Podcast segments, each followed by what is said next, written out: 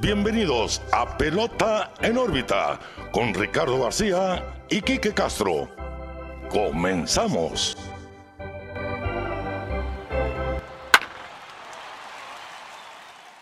Hola, ¿qué tal amigos de Pelota en órbita? Bienvenidos a su podcast de las grandes ligas. Les saluda como siempre Ricardo García. No estoy solo en esta ocasión. Volvemos a la videollamada por, por razones ajenas a nuestro poder.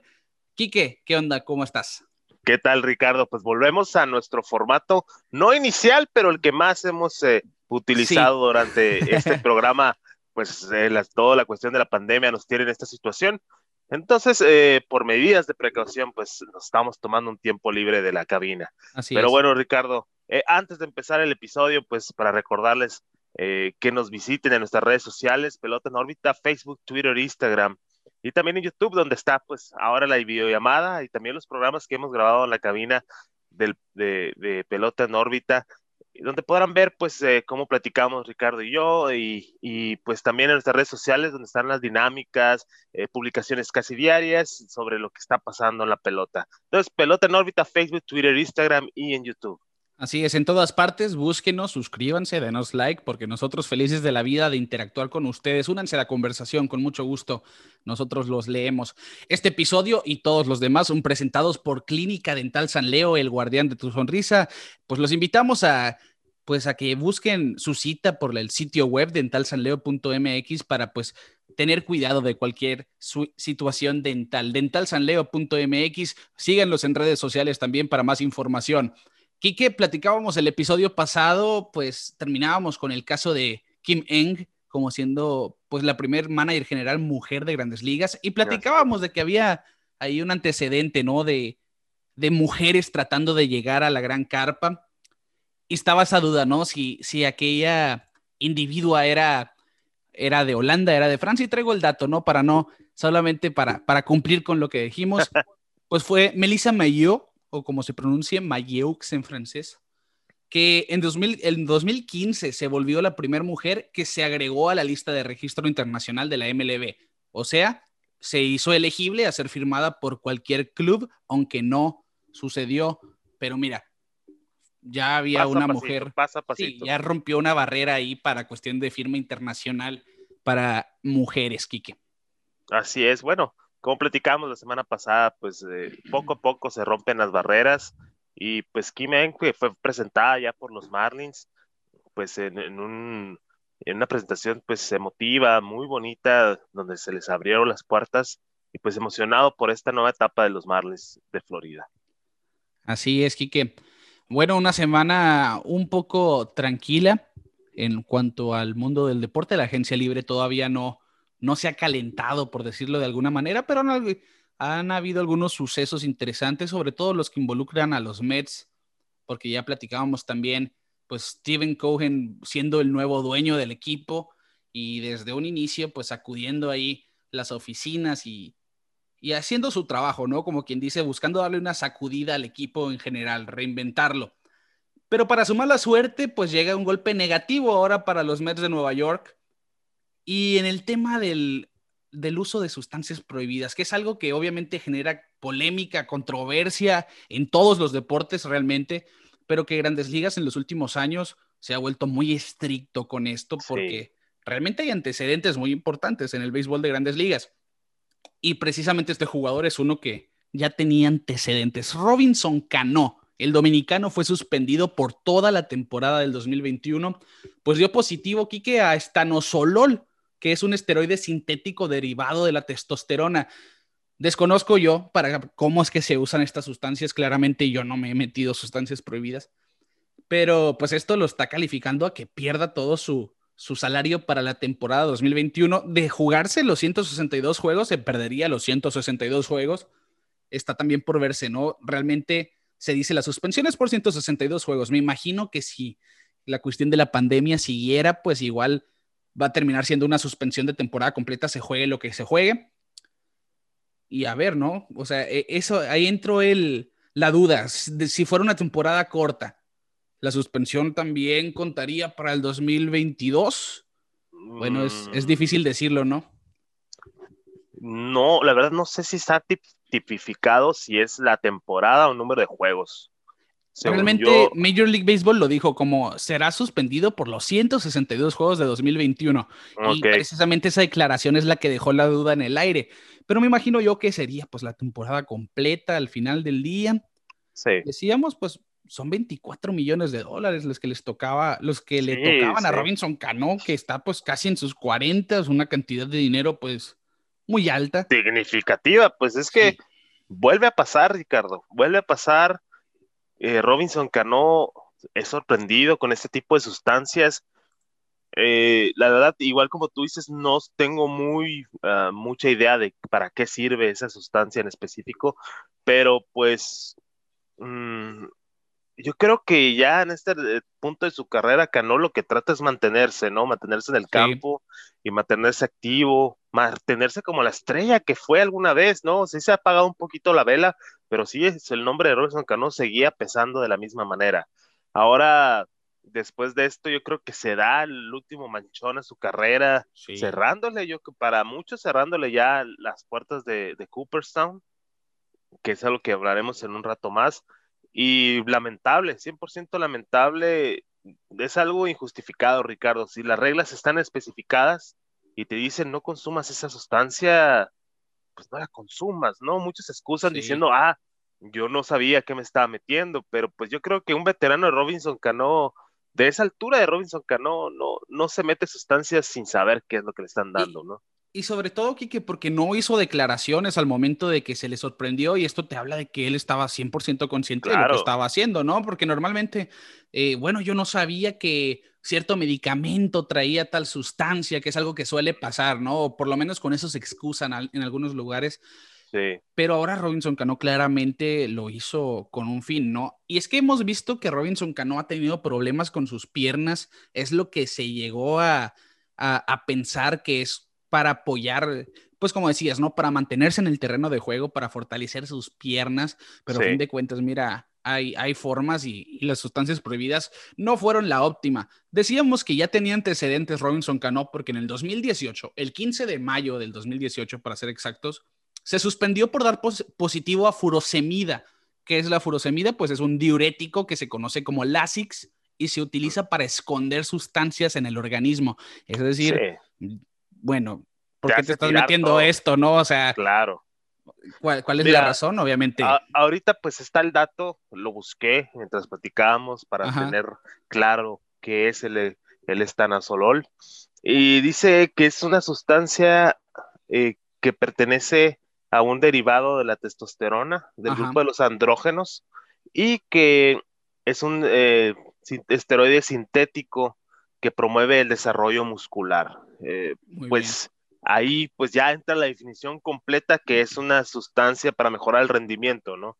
Sí. Y pues obviamente eh, Robinson Cano pues lo está usando para mejorar su rendimiento.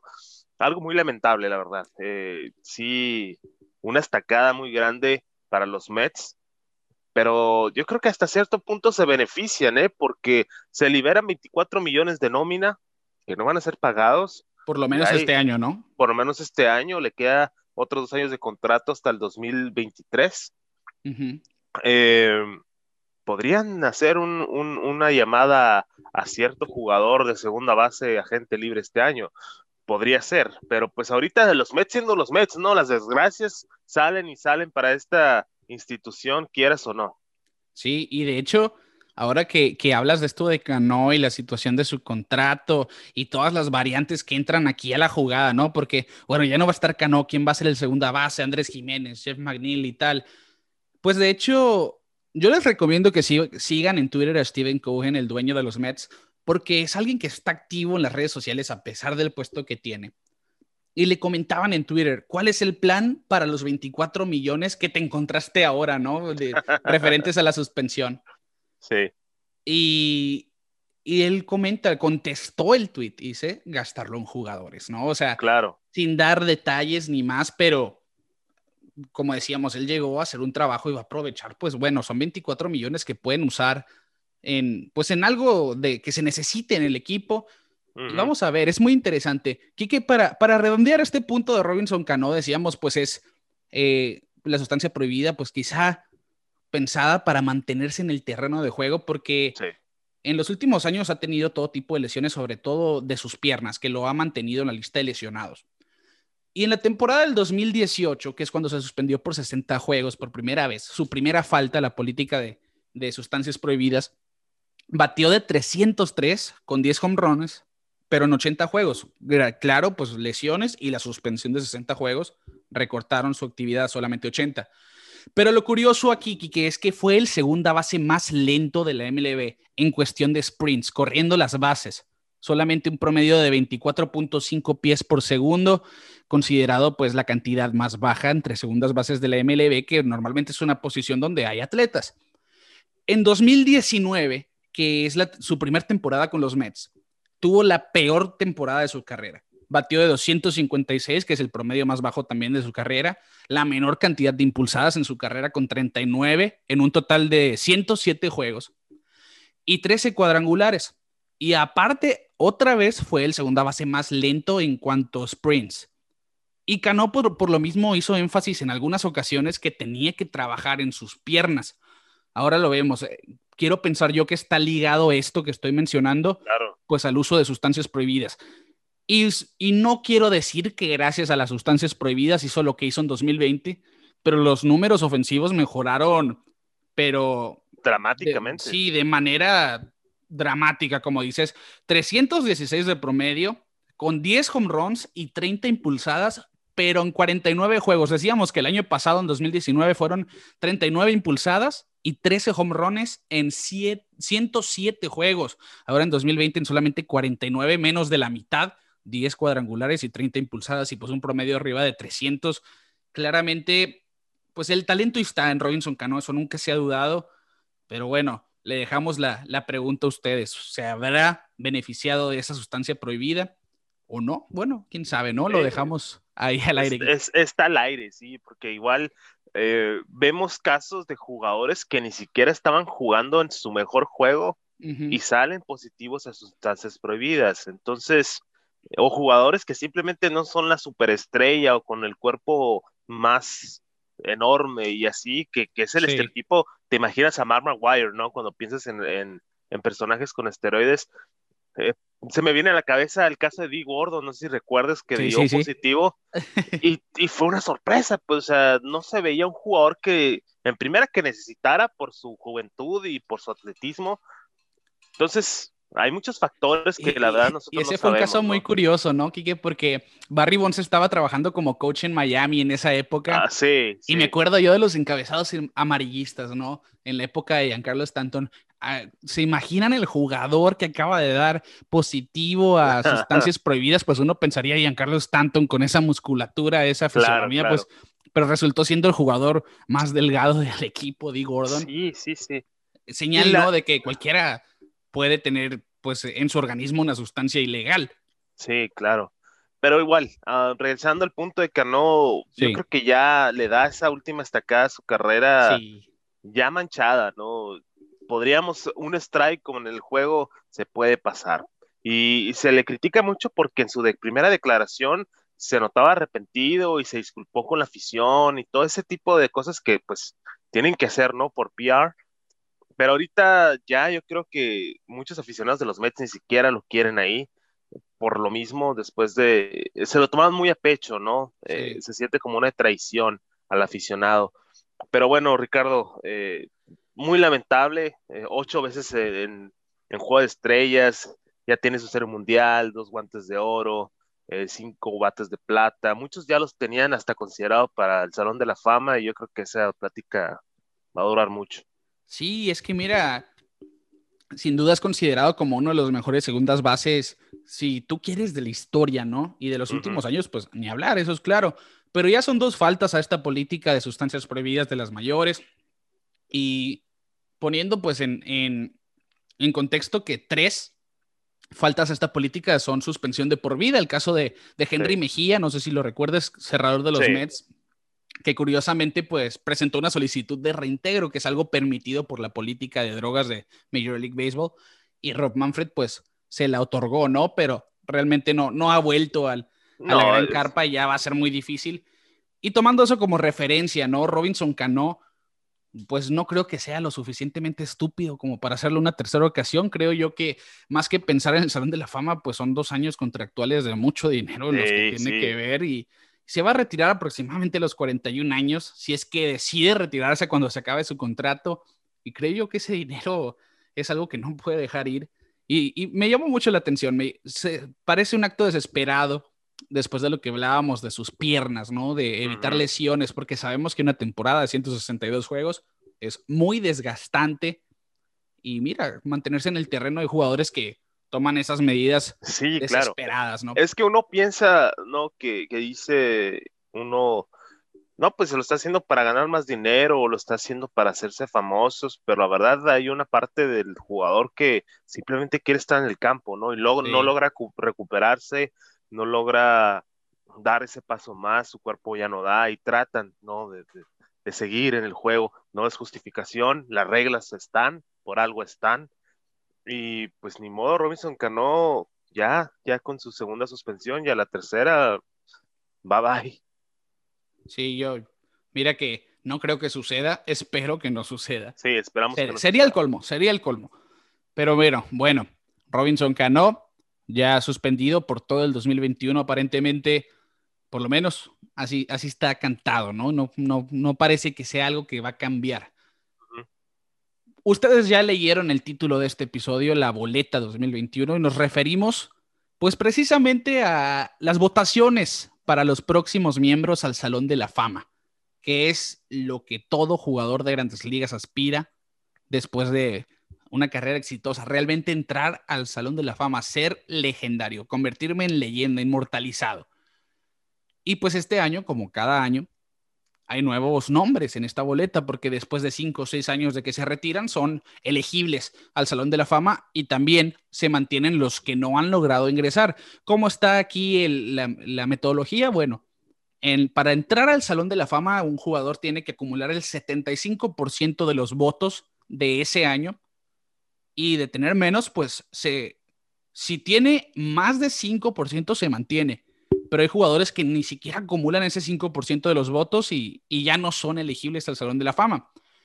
Este año, Quique, va, es interesante por lo que vimos el año pasado y a mí me gustaría saber si piensas tú que alguno de los nuevos integrantes del boletín, de la boleta del Salón de la Fama, puede quitarle el lugar a los que ya lo estaban peleando, como el caso de Kurt Schilling, Roger Clemens y Barry Bonds, que todos tuvieron arriba del 60%.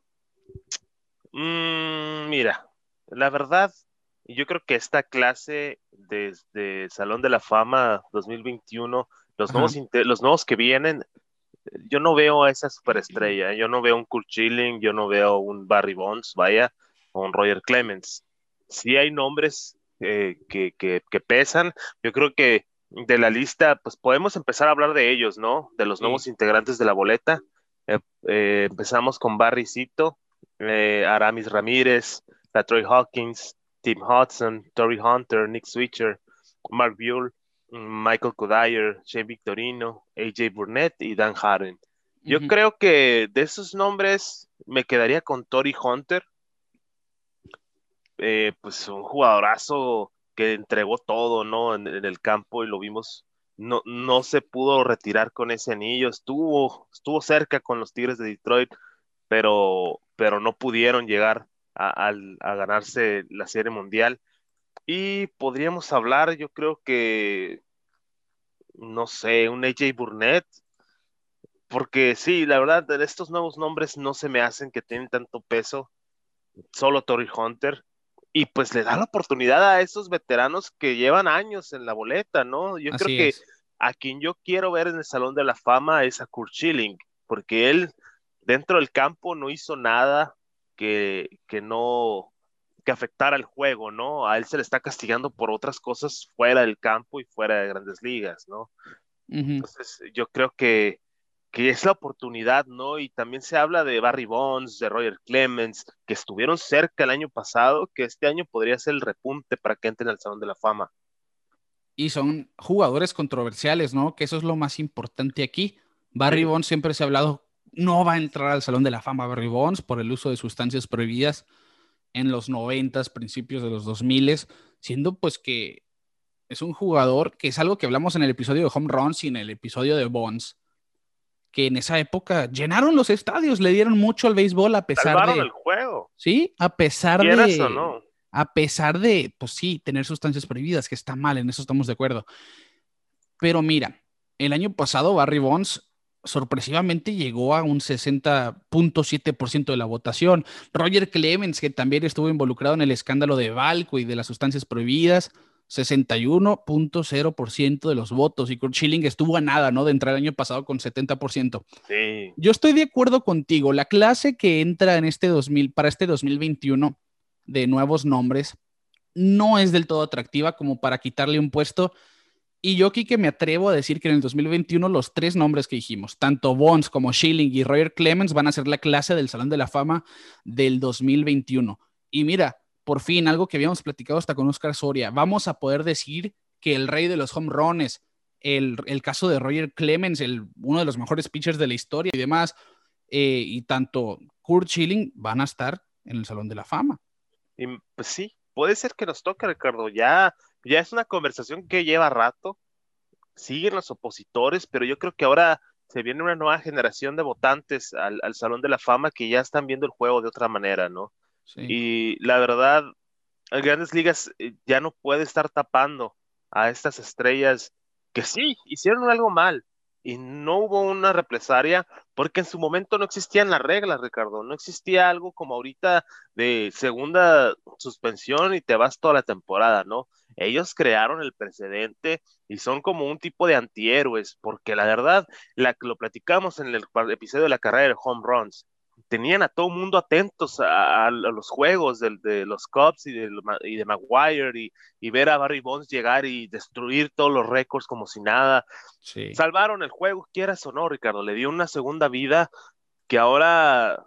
En es algo que se está les... peleando, ¿no? Sí, sí, se está haciendo falta un poquito ahorita. No estoy diciendo que hay que aprobar las sustancias ilegales, porque no, por ahí no es.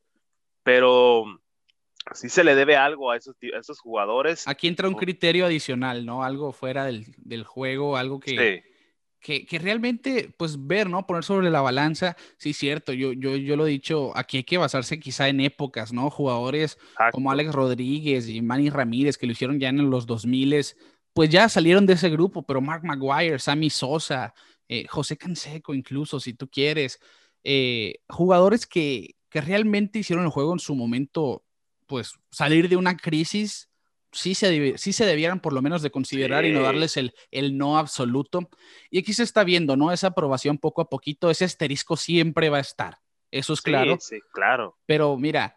Es que, por ejemplo, lo decíamos en el, en el episodio de Barry Bonds y de Clemens, yo dije muchas veces que antes de que empezara a verse, eh, pues la musculatura de Bonds, o Roger Clemens ya en sus últimos años retomando nivel como si fuera un chamaco, uh -huh. ellos ya tenían carrera de Salón de la Fama, sí. ya tenían, los, sus primeros 10 años fueron limpios y, y, y la verdad, eh, ya después, eh, igual como lo platicamos ahorita con Cano, consumieron sus sustancias prohibidas para mantenerse en el campo y seguir compitiendo, es lo que es.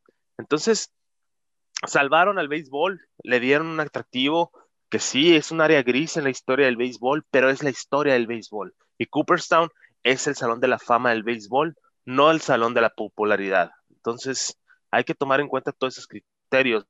Mi enojo mayor es con Kurt Schilling, porque a mí se me hace que lo estén eh, dejando fuera por comentarios del sentido político, que la verdad no estamos de acuerdo ni tú y yo, creo.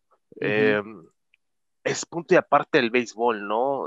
Kurt Schilling podría pensar lo que quiera, pero al final de cuentas era un as, eh, fue un jugador que dejó muchos recuerdos en muchos equipos, con los Phillies, con Arizona, con Boston, y que se merece estar en el Salón de la Fama y, lo están dejando fuera por cosas que no tienen nada que ver con el béisbol. Bueno, vamos a ver, Kike, yo me atrevo a decir, lo, lo repito, yo siento, yo si votara, yo meto al Salón de la Fama este año a Barry Bonds, Roger Clemens, y a Kurt Schilling también, que tú, ¿qué harías? Sí, le daría, yo creo que primero mi voto a Clemens antes que a Bonds. Uh -huh. Yo también, ¿eh? Yo también. Eh, le daría el pase directo, sin escalas, a Kurt Schilling. Y pues yo creo que también hay que ver los que llevan años sin poder entrar, ¿no? Y que están ahí rascando la puerta. Pero están es que hay casos también muy singulares. Por ejemplo, yo, yo no puedo creer que Gary Sheffield no ha entrado al Salón de la Fama. Exacto. Un pelotero como Gary Sheffield. Eh, podremos, ¿no? Hay muchos casos, ¿no? De, jugadores que, que, están fuera del Salón de la Fama y que se lo merecen. Entonces, no tal vez no de la manera unánime, yo creo que los unánimes va a pasar mucho tiempo para que podamos ver otro Mariano Rivera, eh, pero, pero sí, Ricardo, yo creo que ya es tiempo de darle cabida a esos jugadores y si le quieres poner su asterisco en la placa, pónselo, pero necesita estar ahí. Las generaciones tienen que aprender de, de estos jugadores, las generaciones que vienen. No puedes borrar la historia, no lo puedes eliminar, como el caso de Pete Rose, no puedes eliminar la historia de Pete Rose. Exacto que sí, cometió un error y una falta muy grave a las reglas del juego, pero es el rey del hit y, lo tienen baneado de todo tipo de eventos de grandes ligas. Hasta hace poco volvió a Cincinnati a presentarse y lo aclamado, aclamó su público, pero pues no puedes eliminar la historia. Somos humanos, todos cometemos errores y yo creo que ya es momento de pues de darle cabida a ese tipo de jugadores. No sé qué opinas tú, Ricardo. No, yo, yo, estoy de acuerdo. De hecho, a mí me gustaría ver ¿Quién va a ser el comisionado con los pantalones para decir yo, porque yo digo, va a entrar Pete Rose al, a la boleta del Salón de la Fama? Ese es, es que a, como va la cosa, va a ser algo póstumo, Ricardo. Sí, yo, yo lo pienso igual. A mí me gustaría ver a Pete Rose en vida entrar al Salón de la Fama. Sí. No, no, ya que, bueno, ya falleció, ya para qué. Le hicieron la vida de cuadritos en algo que él siempre quiso hacer, como pues ser inmortalizado. Yo estoy de acuerdo contigo. Creo yo que pues ese asunto de las apuestas y demás, por más delicado que sea, no le quita el jugadorazo que fue en el terreno de juego. Quique, bueno, decíamos, son varios nombres los nuevos, pero nosotros les vamos a decir, díganos su caso y Quique, vamos a hacer esta dinámica. Tú simplemente me dices si sí o si no, no este año, pero que entran al Salón de la Fama. Va. Va.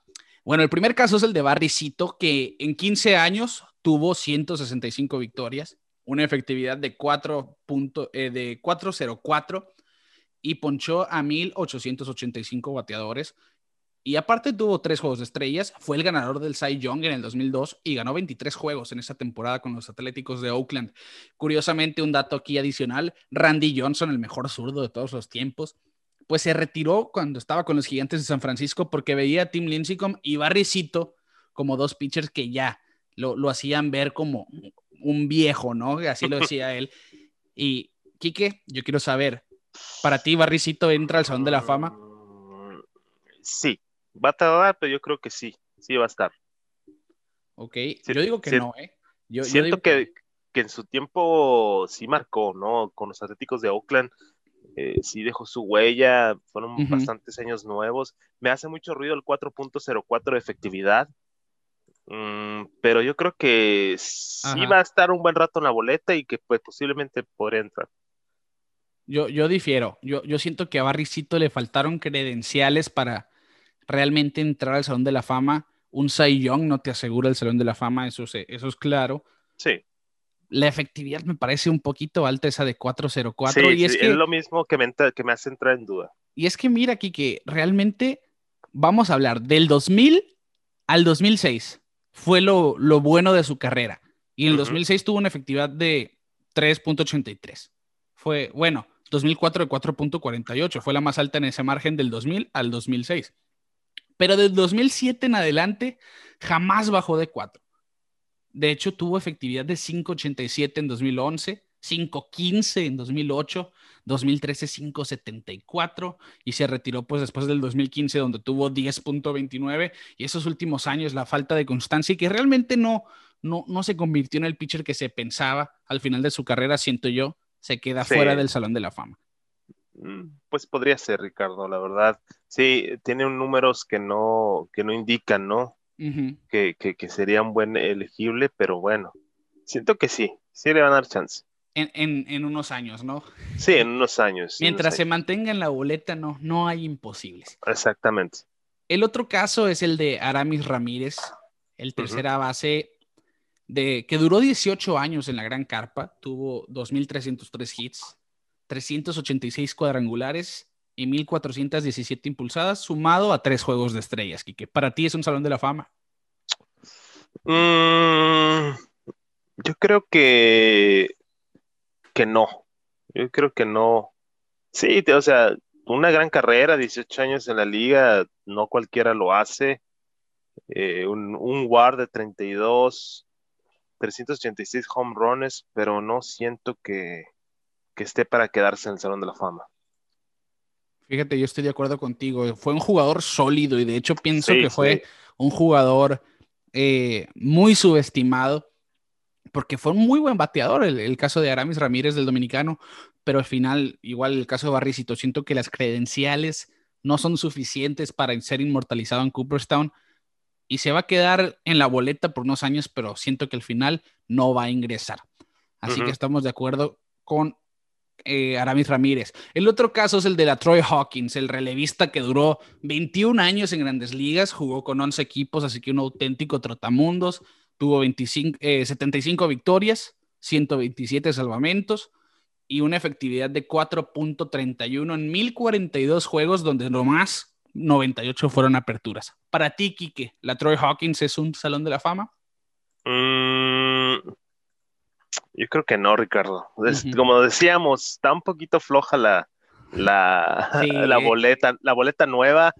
Eh, la efectividad de 4.31 para un relevista es algo abominable. Sí. Un whip de 1.4. Muy pues alto. Habla, habla que estuvo siempre en problemas con alguien en base. Un guardia de 17 en, en 1042 eh, partidos. Yo creo que no, yo creo que se queda fuera también. Estamos de acuerdo, porque pues el trabajo de un relevista es no envasar gente, no dejar que te anoten. Y si bien Troy Hawkins se mantuvo por 21 años en grandes ligas, que eso es de admirarse, no lo hizo con los mejores números del mundo. Realmente tuvo muchas campañas pésimas y una que otra, pues buena, regular en sí. Pero para mí, estamos de acuerdo, no es un miembro del Son de la Fama ni hoy ni nunca.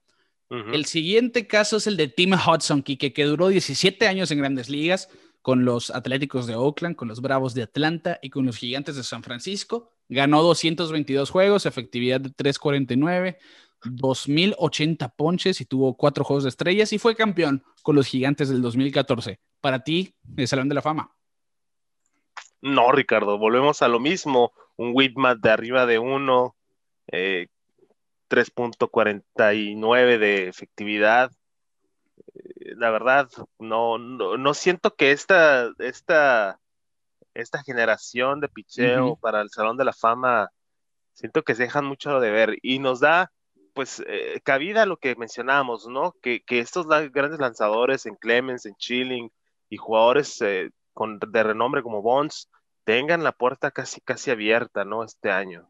Porque no creo, no creo que no nos dejen sin nuevos ingresos, ingresos al Salón de la Fama. Sí, e, e, es que eso es imposible al final del día, pero yo estoy de acuerdo contigo en el caso de que la clase de este año no es la más atractiva, pero difiero. Para mí, Tim Hudson sí va a entrar al Salón de la Fama.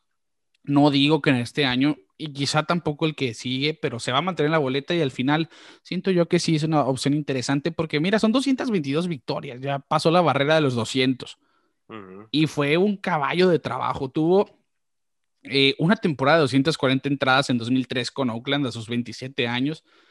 Y de hecho, pues promedió que 221 entradas por temporada. Te estamos diciendo, bueno, ¿cuántos pitchers llegan a 200 innings hoy en día, no? E, ese es un punto a considerar. Y bueno, al final del día yo siento que, que muy apenas, pero Tim Hudson sí llega a entrar al Salón de la Fama. El siguiente caso es el más interesante, el de Tori Hunter. Fueron 19 años en grandes ligas, 2.452 hits, 353 home runs, 1.391 impulsadas, se robó 195 bases y en cuestión de trofeos tuvo 5 juegos de estrellas y 9 guantes de oro, Kike. Para ti entra Tori Hunter al Salón de la Fama. Sí, sí. Sí, igual. Yo, yo siento que no este año, pero sí, sí se va, sí va a ingresar al Salón de la Fama.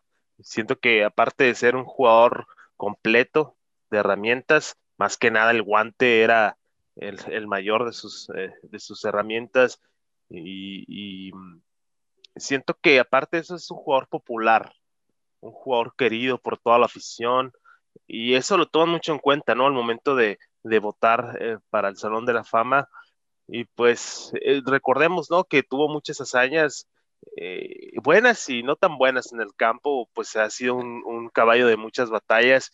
Podemos recordar el, home run que le robó a, Barry Bonds en el juego de estrellas, teniendo a Ichiro enseguida, le dijo, esta es mía, y se trepó, se trepó y nadie lo podía creer.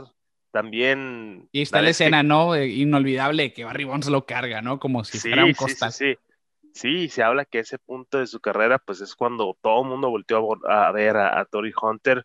Eh, también, pues, el 2013, ese Grand Slam que casi se lleva, ¿no? De Big Papi, esa postal que sale patas para arriba y con el policía atrás, manos arriba, festejando, pues también, ¿no? Le tocó estar en ese tipo de situaciones me hubiera gustado verlo campeón, eh, la verdad eh, no se pudo en su carrera, pero, pero la verdad yo siento que sí, sí va a ser un Salón de la Fama. Yo, yo estoy de acuerdo contigo, es un jugador, como decías, muy completo, de los mejores jardineros que se han visto en el béisbol, muy ágil, lo hacía todo, ¿no? Quizá no del calibre de Mike Trout, pero un jugador que cubría todos los terrenos del, del juego de pelota y promediaba por temporada 24 home runs y 95 eh, producidas en, pues en los 19 años, tener esos números te habla de que realmente fue muy constante. Yo siento que no entra este año por lo mismo que decías. Es un jugador que sí merece estar en el Salón de la Fama, pero creo que los del año pasado, los que se han mantenido en la boleta, tienen bastante peso, pero sí vamos a ver a Tori Hunter en el Salón de la Fama. Y para mí, él es el más atractivo de esta generación. Sí, sí, totalmente para nuevos miembros de la boleta. El siguiente caso es el de Nick Switcher, que jugó 12 años en grandes ligas. El ambidiestro conectó 1.338 hits, 245 home runs y produjo 803 carreras, solamente un juego de estrellas, y fue campeón con los Yankees de Nueva York. Y que para ti, Nick Swisher es Salón de la Fama? No, no, no se me hace eh, pues es un jugador que se mantenía en la liga, ¿no? Estuvo, yo creo, sus mejores momentos, yo creo que fueron con los Yankees de Nueva York, ganó el 2009, pero pues igual no lo veo yo como un jugador merecedor del Salón de la Fama. Sí, estamos en las mismas. ¿eh? Yo pienso que Nick Swisher solamente fue. realmente lo mejor que se vio de Nick Swisher fue con los Yankees y fueron cuatro años que jugó con ellos y la temporada del 2006 con Oakland, ¿no? Que conectó 35 cuadrangulares. Pero sí siento yo que fue un jugador regular, un jugador de todos los días, pero no fue gran eminencia como para entrar al Salón de la Fama. Sí, solamente, un jugador más. Ajá, solamente cumplió los requisitos para entrar a la boleta del Salón de la Fama y por eso lo estamos mencionando, pero al final del día yo siento que incluso puede ser uno de esos casos que va a salir de la boleta ¿eh? en este mismo año. Sí, sí, yo pienso exactamente lo mismo. El siguiente caso es el de Mark Burley, que es recordado por los White Sox más que con nadie, porque en 16 años de carrera ganó 214 juegos, una efectividad de 3.81, ponchó a 1870, tuvo 5 juegos de estrellas, 4 guantes de oro, eso fue un punto remarcable de Burley, fue gran defensor. Ganó la Serie Mundial en 2005 con los Medias Blancas y lanzó un juego perfecto en el 2009, Quique. Yo creo que eh, Mark sí se puede quedar en el Salón de la Fama. Yo siento que tiene las credenciales. Eh, el, radio entre ganados y perdidos se me hace muy bueno, una efectividad de 3.81, algo aceptable. Y, el juego perfecto yo creo que le da ese, ese extra, ¿no? Como, y el anillo, ¿no? Obviamente, pues parte de ese, ese equipo de los Medias Blancas que llegaron a sorprender y rompieron esa maldición. Siento que, que sí, que sí llega tal igual, no el primer año, ni el segundo, pero siento que sí entra el Salón de la Fama.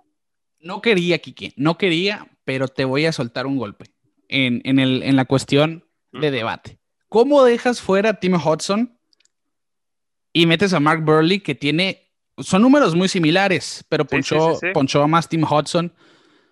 y ganó más juegos Tim Hudson y tuvo mejor efectividad Tim Hudson, pero lo dejas fuera y Mark Burley está dentro. Dame, dime por qué. Así es. Yo creo que el juego perfecto.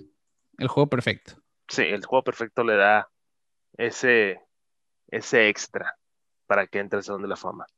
Y comparten números ¿eh? muy similares. De hecho, son dos pitchers que promedian 200 entradas por temporada, 221 las que promedia Mark Burley en, en, toda su carrera. Y también Tim Hudson promedió 221 carreras lanzadas por temporada. Así que son, son casos muy son similares. similares. sí, totalmente. Y, yo, y yo creo que el, sal- el salón, el, el, el juego perfecto le da el pase al Salón de la Fama.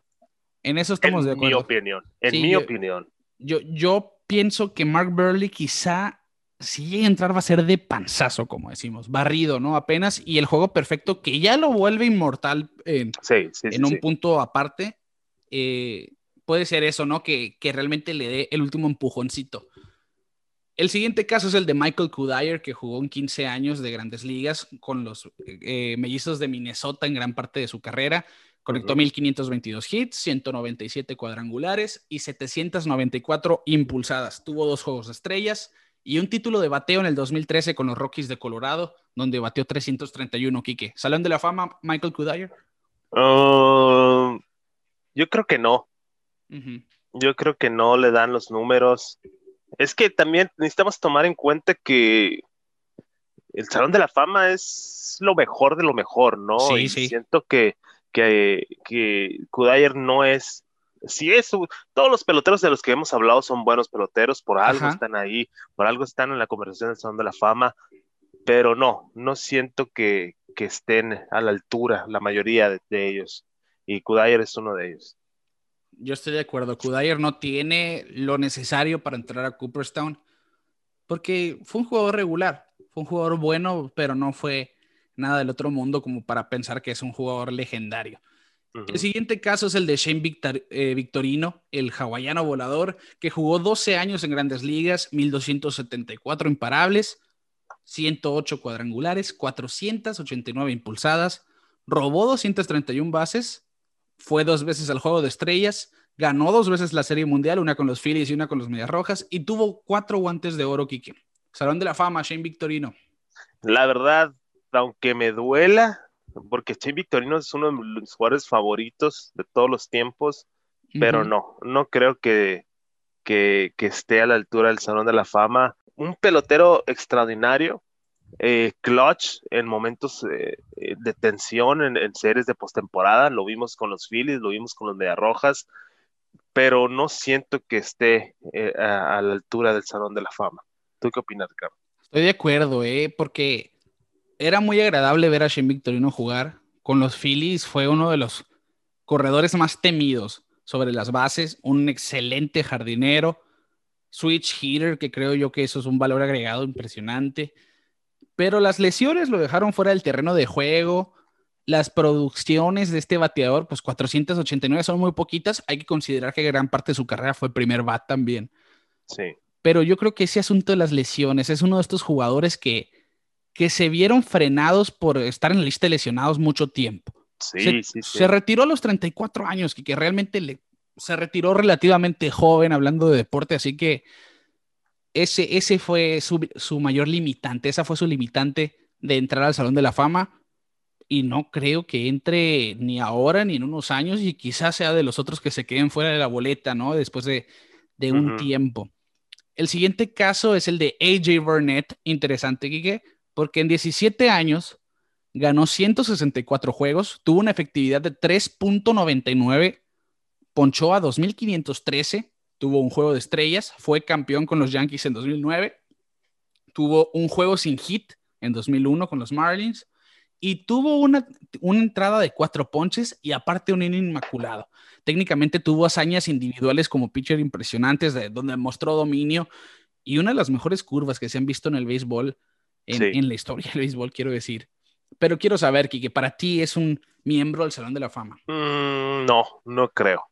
Igual es, es uno de los favoritos de la afición, eh, un jugador explosivo, eh, que no es muy vocal, Muy que bueno. no se, no se guardaba nada y, y también imponía, ¿no? En la, en la, en la loma, pero no, no creo que esté en el Salón de la Fama.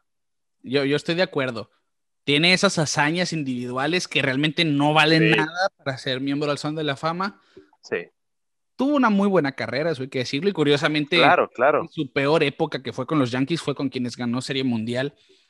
Pero mira, No, no le bastan sus, sus numeritos al final del día.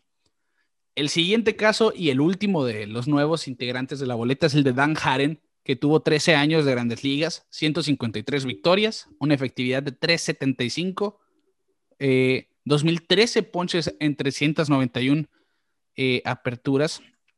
Quique, verás, creo que me... Cuatro, no, estoy bien.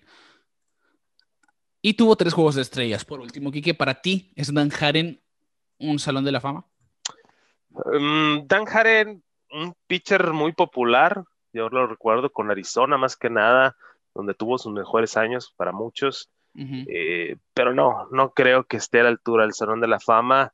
Eh, todos los de la lista han tenido una carrera tremenda, Ricardo, más de 10 años, eh, con buenos números, pero sí, con eso ya son parte de la conversación, pero no, no creo que sea, que sea merecedor del Salón de la Fama. Sí, estamos igual.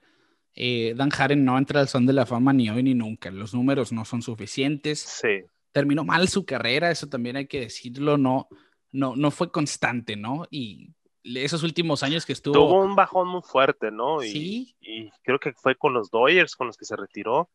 Con los Cubs, de hecho, los Chicago con los Cubs. Pero no, no, no te culpo, porque es a lo que a lo que iba, terminó su carrera muy mal, porque estar con los Diamondbacks gozando de buenos años, después con los Angels estuvo, pues no estuvo del todo mal, estuvo decente, pero cuando llega a los Dodgers en 2012 le va mal. Un año después se va a Washington, le va mal.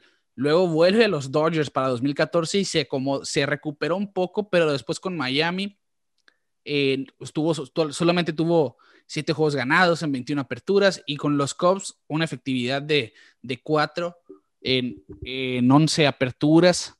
No terminó como quisiera. Quizás su carrera se retiró joven también a los 34 años. Y es que es difícil, ¿no? Para los pitchers después de esa línea de los 30 años mantener el nivel.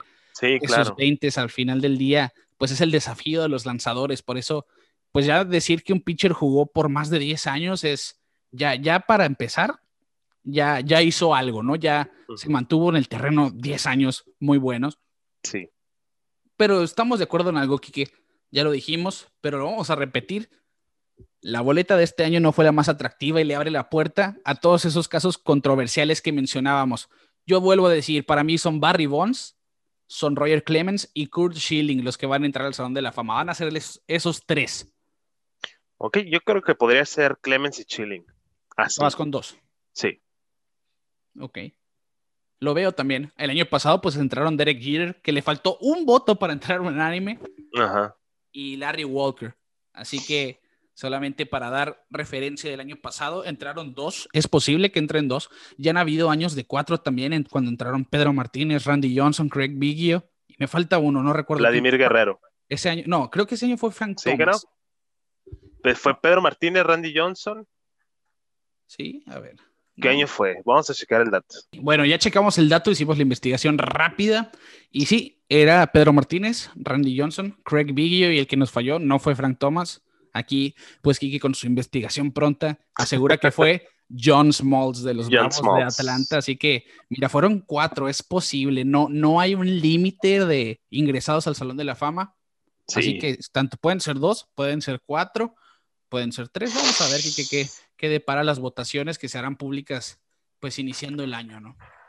Sí, sí, vamos a ver qué pasa. Ojalá y sí haya esa sorpresa que estamos esperando. Sí, sería muy, sería, estaría muy cool ver realmente esos nombres. Ya por fin salir de la boleta y entrar al Salón de la Fama. Bueno, con eso terminamos el apartado de, pues, la boleta del 2021, el tema central de este episodio. Para ir a lo siguiente, que algo muy interesante de esta semana es el asunto de los Chicago Cubs. Porque Theo Epstein renunció a su puesto como presidente de operaciones de béisbol. Y eso fue después de más de nueve años con el equipo. Y Jed Hoyer, que curiosamente trabajó para Theo Epstein en Boston, tomó su puesto como el presidente de operaciones de béisbol de los Chicago Cubs. ¿Qué te pareció este movimiento, Kiki? Sorpresivo, más que nada. Sorpresivo, no se veía venir sí sentía que algo estaba pasando en la organización de Chicago, la verdad. Eh, la, cuando se va John Maddon también se sintió un poquito extraño. La partida de Joe Maddon, porque no han tenido una mala temporada, así que tú digas, vamos a desbaratar este equipo, ¿no? Sí.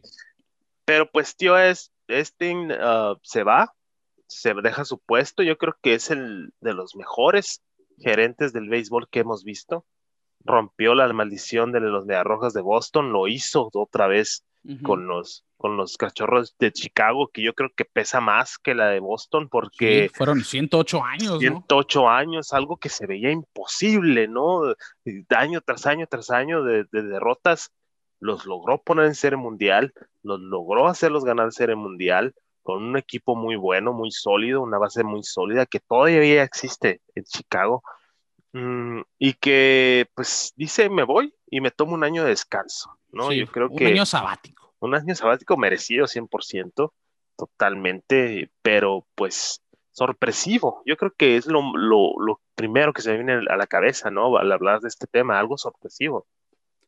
Mira, decías, no piensa trabajar en el 2021, Theo Epstein, pues quiere dedicarle tiempo a su familia después de este año, pues tan... Tan difícil. Tan difícil, tan raro, y como ustedes vean, si para tanto para un simple mortal como nosotros, como para ellos en un puesto de béisbol fue complicado y por ello pues dice yo me voy, me tomo mi tiempo.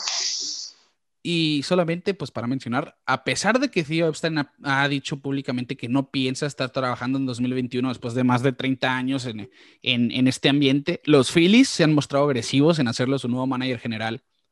Y los Mets están también interesados en contratarle. Decíamos del activo que ha estado Stephen Cohen. Eso pues estará por, por verse en los próximos días. Parece que Epstein de plano dice yo en 2021 no voy a trabajar. Sí, no, y yo creo que tiene las credenciales para darse ese lujo, ¿no? ¿Sí? Para rechazar todas las propuestas de decir, oye, yo este año yo no trabajo. Y es lo que está haciendo, pues está bien, yo creo que es algo muy respetable. Como dices, todos hemos tenido un año muy difícil y Epstein pues dijo, ya he hecho mi trabajo aquí con Chicago, ya cumplí nueve años en una gran organización y me voy.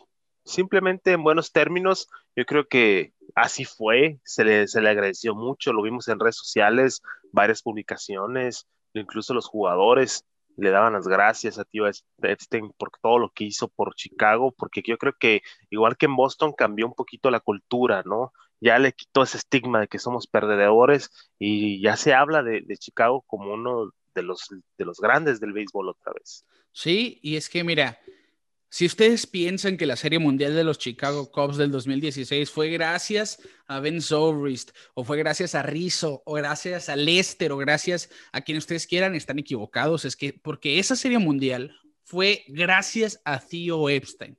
Si no me creen, bueno, aquí está el resumen y el proceso. Él llegó en el 2011 a la organización y desde que llegó él sabía que tenía mucho trabajo que hacer y llenó las filas de Chicago con prospectos como Javier Baez, Wilson Contreras, Kyle Schwarber, Kyle Hendricks, Chris Bryant, etc. Y también le dio su confianza a jugadores que tenían experiencia ya en grandes ligas como Anthony Rizzo y Starling Castro para ser el núcleo de los Chicago Cubs. Después de procesar el trabajo de Rick Rentería, que tenía mucha reputación como alguien que trabajaba muy bien con jugadores jóvenes, va con Dave's Beom, que no le va del todo bien, y cuando ven que Joe Maddon se va de Tampa Bay, despide al manager actual para decir Joe Maddon va a ser nuestro manager para el 2015. Y de hecho, pues Joe Maddon, que a pesar de que los Cubs quedaron en quinto lugar de la Central de la Nacional en 2014, de él aseguró con escudo y espada defendió que los Cubs estaban listos para competir en 2015 y así fue del 2015 en adelante, pues 2015 llegaron a postemporada, tuvieron eh, buenos playoffs, no llegaron a la Serie Mundial.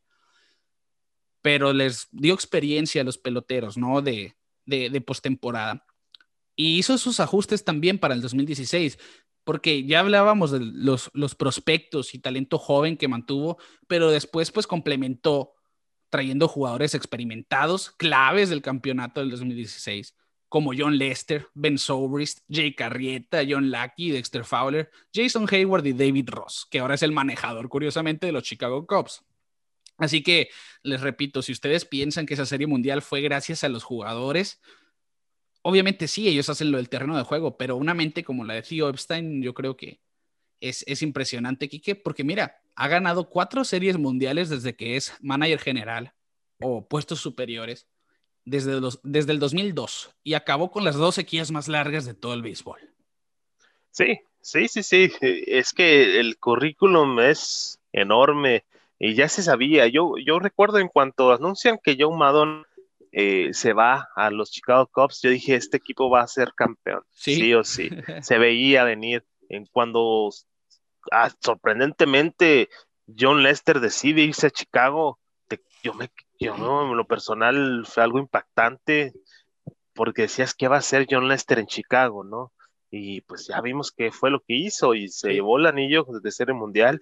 Y pues ese núcleo de Javi Baez, eh, de Chris Bryan, de Anthony Rizzo, eh, la verdad es, es, un roster lleno de estrellas que lamentablemente los vamos a ver separados porque bien decías, pues se vienen cambios fuertes en los Cubs, se viene pues una reconstrucción, al parecer.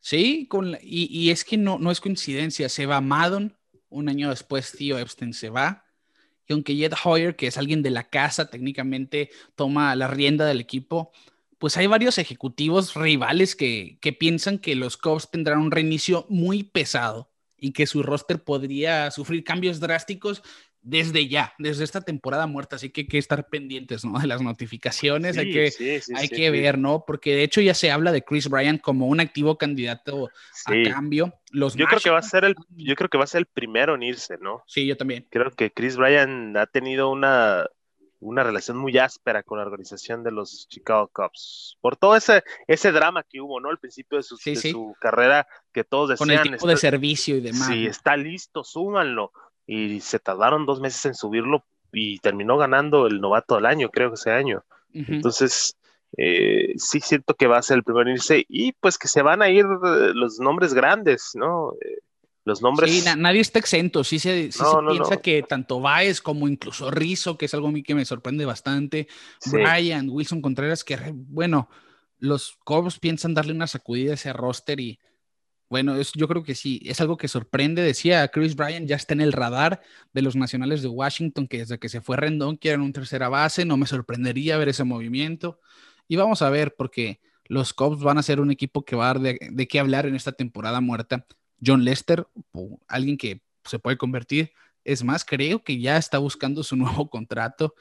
También de los Cubs, realmente tienen asuntos pendientes en cuestiones de transacciones. Quique, Theo Epstein piensa volver. Para muchos es candidato a ser nuevo comisionado también. Ojalá. En algunos años. Así que te dejo esta pregunta. Theo Epstein, ¿qué va a hacer primero? ¿Va a salvar a un tercer equipo o va a salvar a las ligas mayores antes que nada? Va a salvar a las ligas mayores. Yo creo que... y me va a salvar a mí de hacer muchos corajes. Sí, porque se ve, se ve la mente de béisbol que tiene, se ve que entiende el juego, que entiende a los jugadores, que tiene ese tacto, ¿no? No se ve una persona fuera del juego, como es como Rob Manfred. Yo veo a Rob Manfred y veo a alguien que está fuera del juego, que siento que no entiende el juego, que solo quiere cambiarlo y está buscando las maneras de mejorarlo, entre comillas, porque la verdad no lo ha hecho.